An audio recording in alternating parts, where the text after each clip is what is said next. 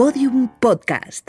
Lo mejor está por escuchar. Yo ya no soy víctima. Eso quedó en el pasado. Yo soy una nueva mujer. Y si yo puedo aportar un granito de arena para que las mujeres no sean lastimadas, ahí voy a estar.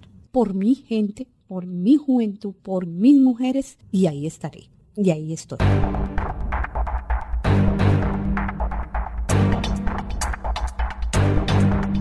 Víctimas, un podcast de Caracol Radio y.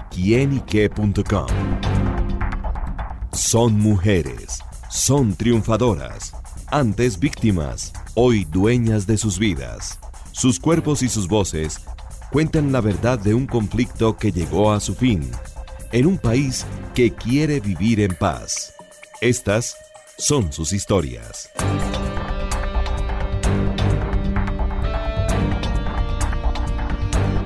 Hoy, líder por naturaleza. Gloria Zambrano habla con Mabel Lara. Me llamó la atención cuando la vi. Fue verla con un chaleco antibalas. ¿Usted anda todos los días en la calle así? Ocasionalmente sí, por mis amenazas y por pues, mi protección. Yo ando con él, así me toca andar en bus o en carro, en taxi, en lo que sea, yo ando con él. Pero visible, Gloria. Me toca ponérmelo y encima ponerme una chaqueta, un saco y andar así. ¿No le hace mucho calor en una ciudad como Sí, Cali? Y bastante. En ocasiones eh, me siento tan incómoda que a veces pienso, digo, no, pues eh, el que me protege es Dios, entonces lo dejo en mi casa y, y no me lo pongo, porque realmente es muy incómodo andar con eso. ¿Por qué tiene chaleco antibalas Gloria Zambrano? Porque yo soy lideresa del barrio Llano Verde, el barrio donde vimos más del 70% de, de desplazados, de aquí del Valle del Cauca, Cali, en el cual eh, yo he trabajado, estoy trabajando en el barrio por mi gente, por mi juventud, por mis mujeres.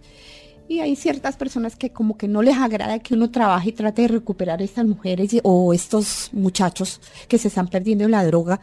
Entonces fui amenazada en mi casa. Pero usted cuando dice yo trabajo por mis mujeres y por mis muchachos, ¿esto es qué?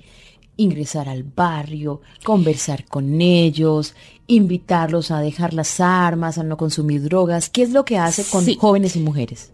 Bueno, con las mujeres de víctima de violencia sexual por el conflicto armado, trabajamos con ellas y las remitimos a los sitios como es el crack actualmente, a bienestar social, a salud. Ellas vienen ignorantes de muchas cosas y nunca se atreven a contar. Y las poquitas que nos cuentan, entonces las acompañamos, las remitimos a los lugares donde las van a ayudar, donde puedan declarar, donde ellas sean atendidas debidamente. Con los muchachos de alto riesgo, tratamos de, por lo menos, un desarme, ayudarlos que no consuman, de pronto ayudarlos a darles una comida diaria en un restaurante que hay en la comunidad, a ayudarlos a conseguir un trabajo, si se puede ayudar a conseguir trabajo, porque es bien difícil que les den trabajo Claro. porque algunos tienen antecedentes judiciales, entonces no les dan fácil trabajo. Entonces eh, hemos tratado de, de ayudarlos para que ellos puedan hacer algo en sus casas o, o se integren a un grupo musical, a un grupo de Que baile. ocupen su tiempo libre. que, exacto, que ocupen su Sí. tiempo libre. Usted como yo somos mujeres de esta región del Pacífico, Sí. criadas en esta ciudad que nos abrió las puertas, Cali, pero venimos de otros lugares. De otros lugares. Usted nació en Bogotá. Sí, yo, yo soy nacida en Bogotá, pero criada en el Valle del ¿Cómo Cauca. fue eso? O sea, el Valle del Cauca es mi, mi madre que me acogió, mi ciudad, mi gente. De muy chica, m- mi padre nos trajo para el Valle del Cauca por la situación de... En Bogotá no se conseguía trabajo ni nada, entonces él tuvo una oportunidad de acá en Cali, que le, en el Valle del Cauca, que le dieron una finca y nos trajo para acá y nos criamos ahí. ¿Pero qué recuerda de Bogotá? ¿Tiene algún olor, algún sabor? ¿Qué? Sí, el, yo de- recuerdo pues el frío, mucho frío, y no me gusta el frío. Eh, que recuerdo más? la comida, ¿Qué el ajiaco. Yo tenía como 14 años. Ah, ya estaba adolescente. Sí, adolescente, pero pues hemo- éramos criadas muy de su casa, muy encerraditas, del colegio, de, eh, criadas en la vida católica, con principios muy, muy definidos. en mi familia. Entonces, claro, ya aquí ya nos trajo mi padre, nos trajo para una finca y, y criadas en una finca. Con seis hermanos. Sí.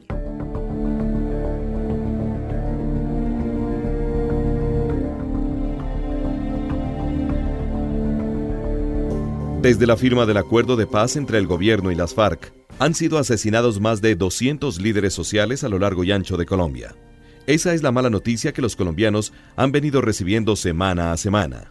Gloria es una de las lideresas que a pesar de las amenazas y de los peligros constantes, sigue trabajando por su gente y su juventud. Pero entonces Sí. usted llega de Bogotá a sus 14 años. ¿Cómo era esa niña? ¿Era una niña vivaz, metelona o una niña más bien tímida? No, yo siempre he sido como un poquito metelona, un poquito y, y he sido como la no sé si será que eso se lleva en la sangre como ser líder, ¿no? Ser como o de pronto se, se va a sonar un poquito feo de ser, de ser como que yo quería sobresalir de, las demás niñas, de las demás personas. y Siempre he sido muy habladora, muy entradora en mis cosas, muy dada Y es una a mujer ayudar a la bella. gente. Es una mujer que tiene 51 años. 57. 57, imagínese, le estoy quitando 6, pero es una mujer que en Sí. sus ojos se ve la, la vivacidad, la juventud, y me imagino que de 14 años, pues también. Sí, sí, siempre he sido muy, muy dada a esas cosas, de Bueno. ser muy... Y, y- y le pasó, no sé si a usted le pasó, cuando, cuando uno es de, o empieza a vivir en, en un espacio rural, pues a uno, uno tiene una relación especial con la tierra, Sí, con la naturaleza. Sí. Un respeto, una complicidad. sí, ¿Le sí, pasó? Sí. ¿Cómo sí. empezó a construir eso? Yo la naturaleza la respeto. Empecé a ver cómo, cómo uno puede sembrar un, un árbol y ese árbol puede dar esa vida y puede darle comer no solamente a mí, sino a muchísima gente. Le puede quitar el hambre. ¿Sí? Y decir, yo siembro ese árbol porque le va a quitar el hambre a 50 personas. ¿Cómo, se le, ¿Cómo dice que un árbol le puede quitar el hambre a 50 personas? Porque si es un árbol de guayaba, el jugo alcanza para muchísimas personas. Entonces empecé a querer la tierra. ¿Qué Empecé le a... tocaba hacer?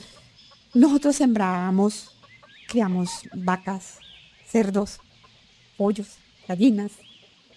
Todo eso lo, lo, lo, lo hacíamos. ¿Y ahí. qué lugar le tocaba a usted entre sus hermanos? Yo siempre he sido como un poquito más entralora en, en cuanto a los animales. Me gustan mucho los animales. Entonces me gustaba ir a ver cómo limpiábamos las, los, las marraneras, coger los huevitos calienticos que uno ya los cogía y, y ver que, que ese animal me da un sustento para mi familia y que es tan lindo tenerlos ahí y decir a la mano. Entonces yo cojo el huevo y si queríamos matábamos pues la gallinita que me daba mucho pesar y, y llorábamos que porque se tocaba matar una gallinita para el sancocho. ¡Qué tristeza! ¿Sí? Entonces uno dice, qué rico todo eso, ¿no? Claro, claro. Que ya lo perdimos. Claro, pero, pero hábleme de, de Tenerife, de Pradera. Ustedes Sí, estaban allí. Tenerife. ¿Cómo era Tenerife? Ah, entonces? un corre- ese es un corregimiento. Ajá.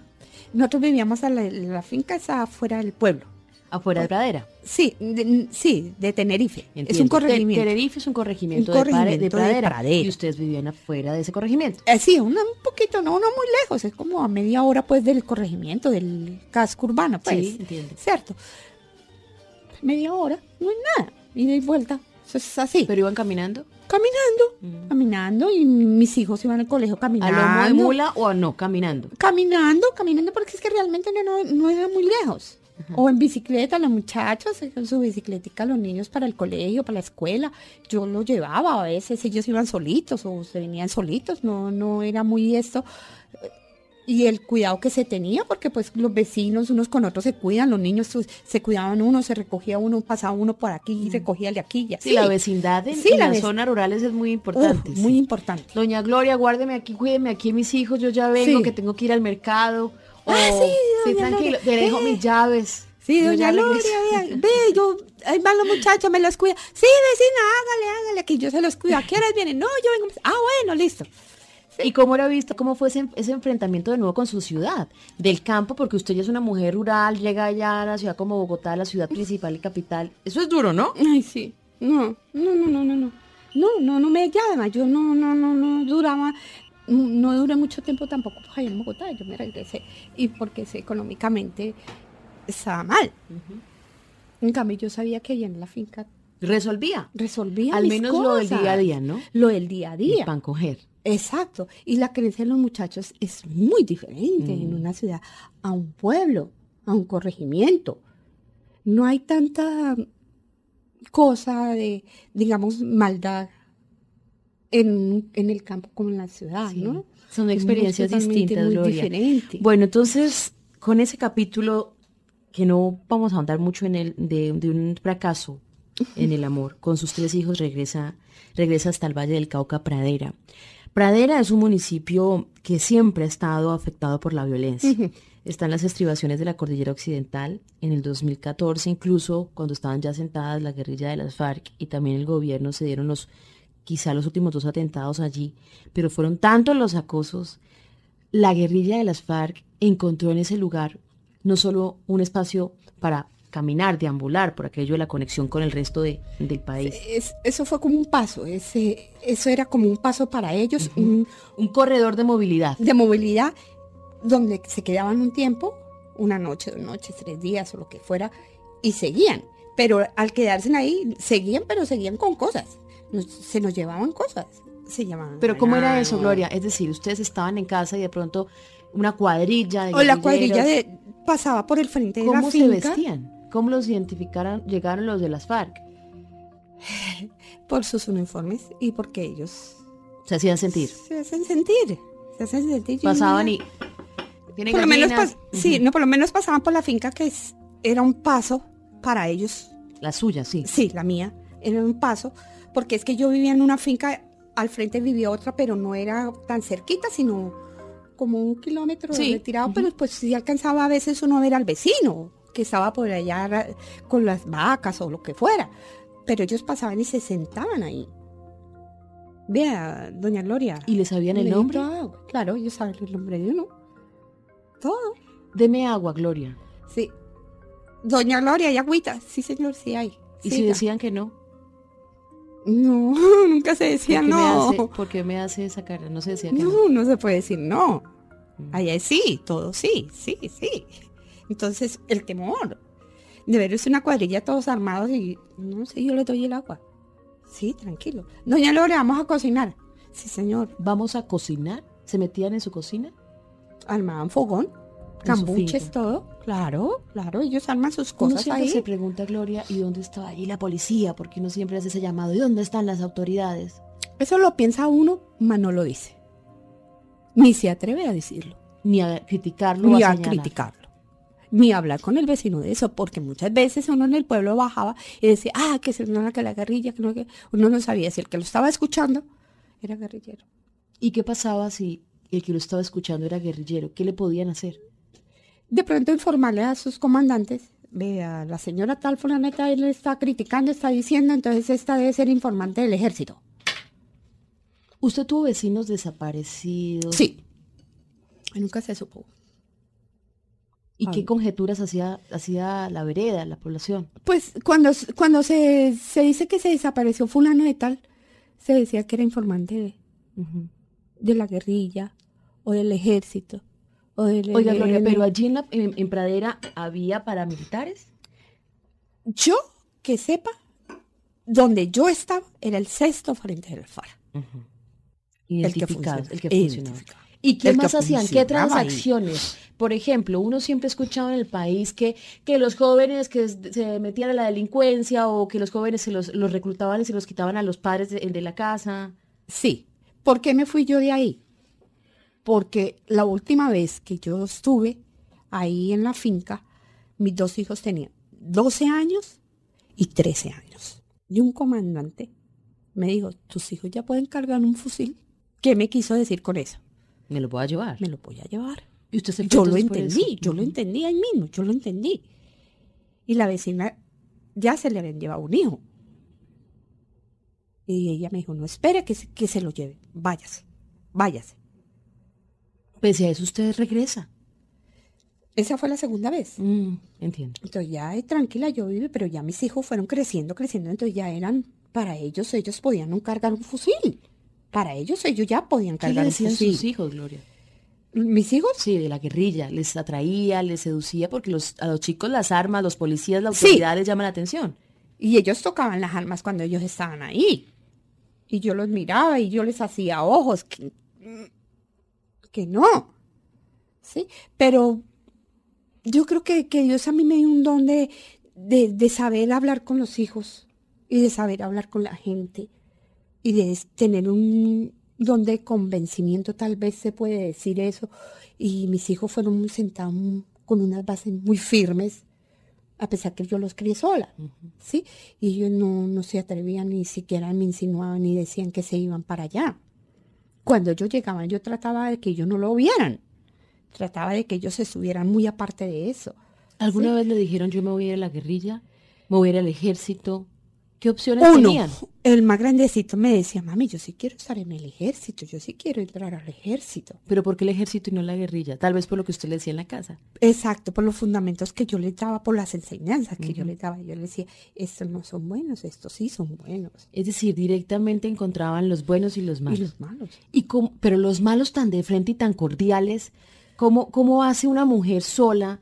No se llena de miedo, de inseguridades, Claro, esto se me van a meter aquí, se me van a llevar las gallinas, Sí, don sí. Jorge, ayúdeme cuando pasen estos señores. Sí. ¿Llegaban en la noche? No, llegaban en la noche, seis, siete de la tarde, o pasaban en el día, en el día a veces seguían derechito, para la montaña. Porque es que la finca donde yo estaba era la, la ladera así de la montaña y subían y para allá. Se iban, no sé para dónde iban, ni si iban para, para donde está el campamento. Ellos no, Uno no pregunta, no sabe, no pregunta, no responde. No, no puede preguntar. ¿Y usted por qué pregunta? ¿Y por qué le interesa? No, no, no, no. no Gloria, eh, el país y todos, creo que todos, quienes hemos nacido en las zonas rurales de Colombia, tal vez tenemos más cercanías con estas historias y no lo vemos con, con asombro, pero, pero como siempre eh, la guerrilla y, y los grupos al margen de la ley han sido y son por sus actos los malos de toda esta historia eh, y, a propósito de lo que vamos a hablar a continuación, uno siempre tiene una pregunta un poco infantil, pero yo se la voy a hacer. ¿Cómo son? ¿Cómo son los guerrilleros? Como no los veíamos en la pantalla, como no teníamos esa cercanía más allá de los acuerdos de Del paz. tú a tú. Sí. Yo, yo siempre he dicho, como usted y como yo. Pero eran distintos, usted los veía distintos. Mira que uno los ve no distintos como personas, no, ni como seres humanos no son distintos. De pronto el temor y el miedo que ellos infunden los ve distintos, pero son seres humanos como nosotros. Claro, pero usted estaba en la plaza y usted decía, él es guerrillero.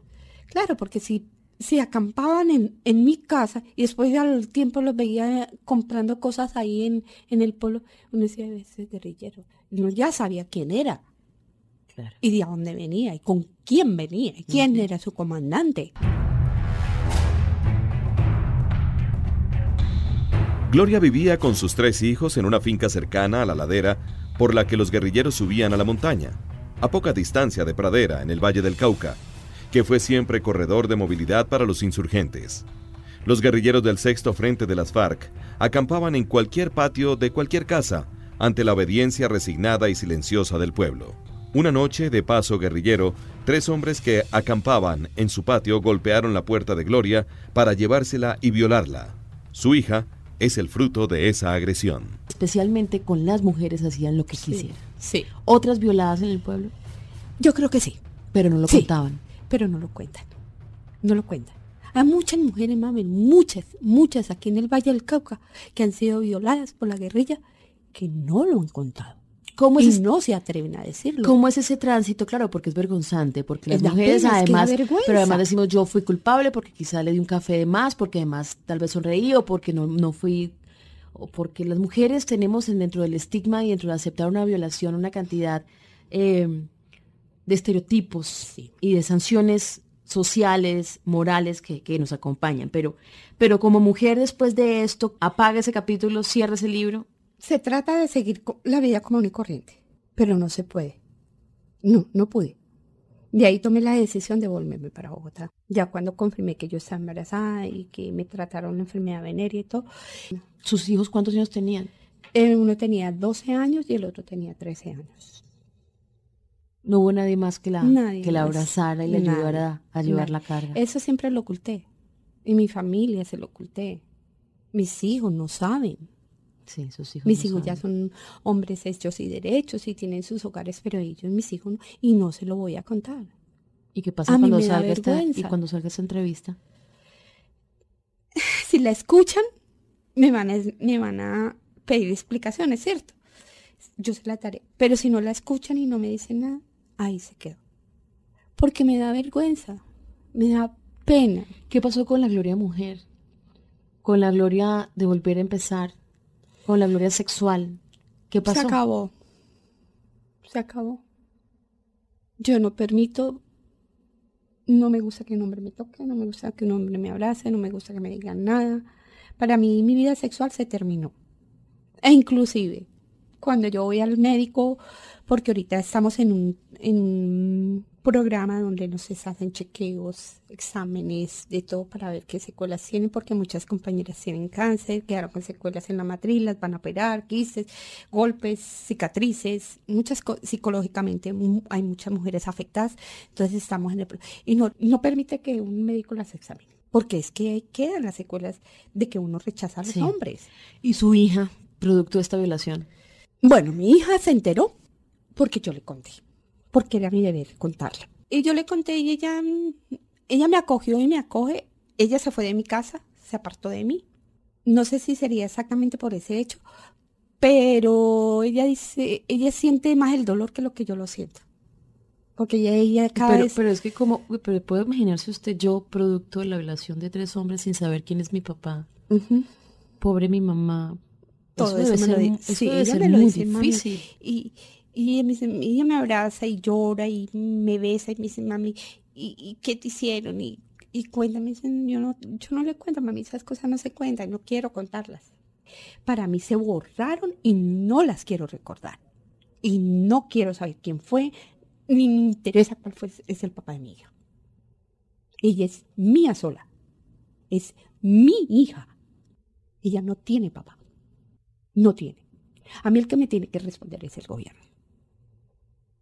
Porque yo al gobierno le, le pedí que vinieran tres hombres a violarme. Por el conflicto que hay aquí en este país. Eso sí. A mí el gobierno me tiene que responder. Que si los perdone, sí. Porque eso sí lo hice. En mi corazón hay perdón. Y he estado con, con ellos en un espacio cerrado. ¿Qué siente usted por la perdonados. guerrilla de las FARC? Cuando los veía y cuando yo estuve en ese encuentro y lo vi. ¿Vio a la las- persona que lo No, no, no, y los vi. Sí. Pero uno como que Los ve representados allí. los ve Ellos representado a la. Sí. persona que me hizo Es daño. decir, claro, ni siquiera, como ni siquiera sabe quiénes fueron los que la violaron. Para usted fue la guerrilla de las FARC. Sí. Ellos. No Pepito Pérez. Sino fueron ellos. Entonces, claro, yo al verlo al frente, yo quería... mm, pero no. No. Porque yo le prometí a mi hija que yo lo iba a perdonar. Y el que estaba ahí estaba en representación del que me hizo daño. Entonces yo lo perdoné. Hasta ahí y charlamos y hablamos y nos sentamos y nos mirábamos frente a frente y él comía allá y yo comía acá. Oye, Gloria, nosotros hablamos hace algún momento por fuera de micrófonos y, y cuando, cuando ahondamos sobre esta, esta, este capítulo en su vida tan doloroso que usted ha sabido llevar tan bien, que me sorprende, que es una valentía que, que quizá tenemos allí como en el ADN a las mujeres, no todas, unas más que otras. Le pregunté yo si había pensado en abortar a su hija. Y usted me dijo, Dios me perdone. Mabel, le voy a ser sincera y me van a juzgar. Sí lo intenté. Sí. Y me tomé un poco de cosas. Una sola amiga me dijo, tomes esto. Y dije, me lo voy a tomar. Y le pedí perdón a Dios. Le dije, si este hijo tú lo quieres que yo lo tenga, van a ser. Pero yo me voy a tomar esto. Y si no, con esto lo voy a abortar. Y me lo tomé. Y no una vez, tres veces. Tres veces lo hice. Y no me, no me, no, no me resultó, no, no, no. Entonces ya la tercera vez le pedí perdón a Dios. Y dije, este hijo o hija que yo voy a tener van a ser o un gran hombre o una gran mujer. Y lo voy a tener. por encima de quien sea, lo voy a tener.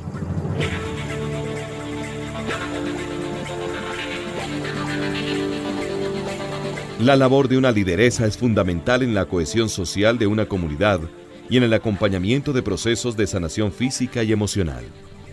Gloria Zambrano es ejemplo de cientos de líderes que están acompañando poblaciones, mientras otros cientos más han sido asesinados o desplazados. Por cada líder social que no está, una comunidad pierde la oportunidad de sanar sus heridas. Hablemos ya de asumirse como mujer, como lideresa, de emprender este capítulo en su vida también de apoyar a otras mujeres violentadas. Sí. Bueno, ¿en qué momento aparece esa faceta? ¿En qué momento? En, el momento que nació mi hija. Porque dije, nadie me la va a lastimar, nadie me la va a lastimar, ni nadie me va a lastimar a mí. Ni nadie a lastimar a las mujeres. Y si yo puedo aportar un granito de arena para que las mujeres no sean lastimadas, ahí voy a estar. Y ahí estaré.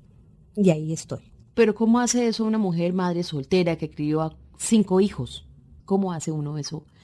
Eh, una mujer que, que ya no tiene su finca, una mujer que trabaja haciendo sus artesanías, ¿cómo le dedica tiempo a, a esas otras tareas que se volvieron lo trascendental para usted? Yo creo que eso es como por vocación, como que le nace a uno del corazón mis hijos me reprochan un poquito porque los abandono, porque primero la gente y después ellos, ¿no? Pero es que yo ya les dediqué mi vida y lo saqué adelante. Entonces yo puedo dedicarle tiempo a otras mujeres que sintieron el dolor y que yo no tuve a nadie ahí al lado como yo estoy con ella. ¿Por qué estoy ayudando a la gente? Porque es que yo tuve una persona que me ayudó, que estuvo al lado mío, que me aconsejó, que vea que yo estoy con usted, que camine y declara y ella ahí sentada al lado mío agarrándome la mano. Y fui valiente de hacerlo, porque yo tuve una persona al lado mío. Entonces yo voy a hacer. ¿Por qué le dijo que declarar? Porque es mi derecho, es un derecho que yo tengo. Porque si tú te quedas callada, te consume el dolor, te consume todo eso. No, eso hay que hacerlo conocer. Y yo le digo a estas mujeres que no han declarado, hágalo conocer, porque ahí descansa uno. Y lo escuchan y lo ayudan. Y el gobierno tiene, ahí cabe la palabra, tiene que ayudarle, tiene que darle, porque es que en ningún momento uno está metido en la guerra ni cogió un fusil ni nada para decir yo peleé por mi, por mi pueblo. Yo fui víctima de eso. Yo no pedí que me violaran. Yo no pedí que me pasara lo que me pasó. Pero yo sé que tengo que sacar fuerzas, porque entonces así yo no voy a poder ayudar a mis mujeres que estuvieron en la misma situación o que están en la misma situación o esas niñas que han sido violadas. Entonces yo tengo que sacar fuerza y yo sé que yo la puedo sacar para ayudar a estas mujeres. ¿Y usted siente que nosotros como resto de país y sociedad las hemos acompañado, las hemos dejado solas? ¿Qué siente? Nos han dejado solas. Honestamente sí nos han dejado solas. Es visible que hay mujeres de violencia sexual en el país, eso sí, todo el mundo lo sabe, y en el Senado y el presidente y todo, pero de ahí no pasa. Ahí se quedó. Ahí, ahí, estancado. Pero nunca se han tomado la molestia de ver los casos como tú lo estás viendo, Mabel. Para mí muy importante estar aquí y para mis mujeres. Y viste que yo no hablo solo de mí, yo hablo de mis mujeres, porque es que yo no soy sola. Yo tengo mujeres con mi niño hecho niñas, hombres. Increíble, pero los hombres fueron violados también. Que ellos, para ellos es más duro y ellos lo ocultan más que uno. No se atreven a decirlo. Muy poquitos. De tantos hombres y de tantas mujeres que han sido violadas, conozco el caso de solo dos hombres, entre 20 mujeres. ¿Y usted cómo asume ese trabajo? ¿Qué les dice a esas mujeres?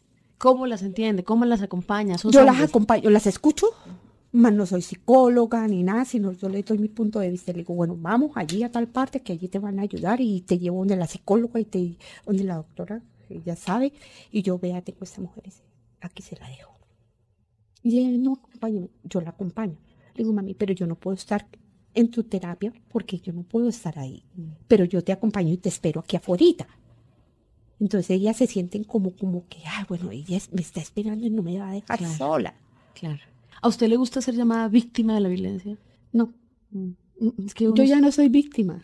Yo ya no soy víctima. Eso quedó en el pasado. Yo soy una nueva mujer. Yo no soy víctima ya. Yo, yo no me considero víctima. Ya. Yo no soy víctima. ¿Cuál es el mejor consejo que ha recibido? El mejor consejo, saber perdonar. ¿Cómo es perdonar? Perdonar es olvidar la persona que me hizo daño y dejarlo en el pasado, totalmente. Sin recordar Querida Gloria, gracias. A usted, Mabel, por escucharme. A mí y escuchar a las mujeres que vienen detrás mío. Gracias, gracias, gracias. Gracias. Son mujeres. Son triunfadoras. Antes víctimas. Hoy dueñas de sus vidas. Sus cuerpos y sus voces cuentan la verdad de un conflicto que llegó a su fin. En un país que quiere vivir en paz. Todos los episodios y contenidos adicionales en podiumpodcast.com y en nuestra aplicación disponible para dispositivos iOS y Android.